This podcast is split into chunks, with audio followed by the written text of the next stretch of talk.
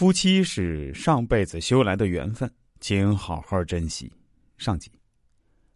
人世间没有任何一种相遇不是由于因果，有幸结为夫妻更是一种天定缘分。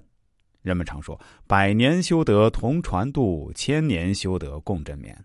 今世能成为夫妻，大多是由过去的业造就的，也解释了为什么有人一见钟情。人海茫茫，怎么偏偏是你？既然所有的婚姻都是命中注定，那么。为什么有的夫妻携手百年共度余生，有的夫妻却反倒变成了仇人？因为人今生的初恋和婚姻虽然跟上一世的业紧密相关，但一段缘分的走向会随着夫妻双方福报的变化而发生改变。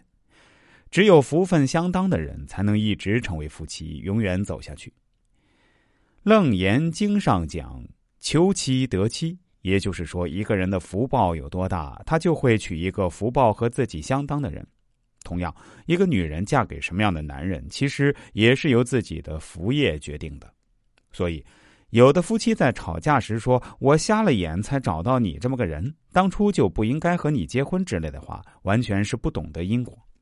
那么，为什么有的夫妻会离婚呢？其实，这完全是因为夫妻福报不相当了。一方配不上另外一方，佛陀教育我们，人的命运都掌握在自己手里。我们的每一个行为、每一个念头，都会对自己的福报产生影响。无论是幸福的人生，还是美好的姻缘，都是由自己修来的。来跟大家举个例子吧。我们常常可以在现实生活中不难看到这样类似的事情：丈夫对婚姻不忠，妻子再三隐忍，最终忍无可忍，和丈夫离婚了。一个人带着孩子，许多人看到这样的事情后，都会忍不住说：“这女的真可怜。”但离婚之后，男人的下场往往很惨：有的被小三骗光了钱财，然后被抛弃；有的一辈子被亲生孩子记恨，老死不相往来，落得个贫困潦倒、众叛亲离的下场。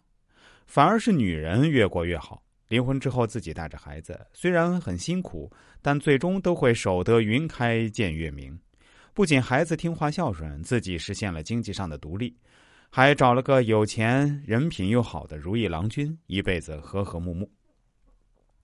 一个人一旦开始做有损福德的事情，福报就会渐渐流失。如果长期不改，福报就会流失的越来越快，生活中的不顺和倒霉事儿也会越来越多。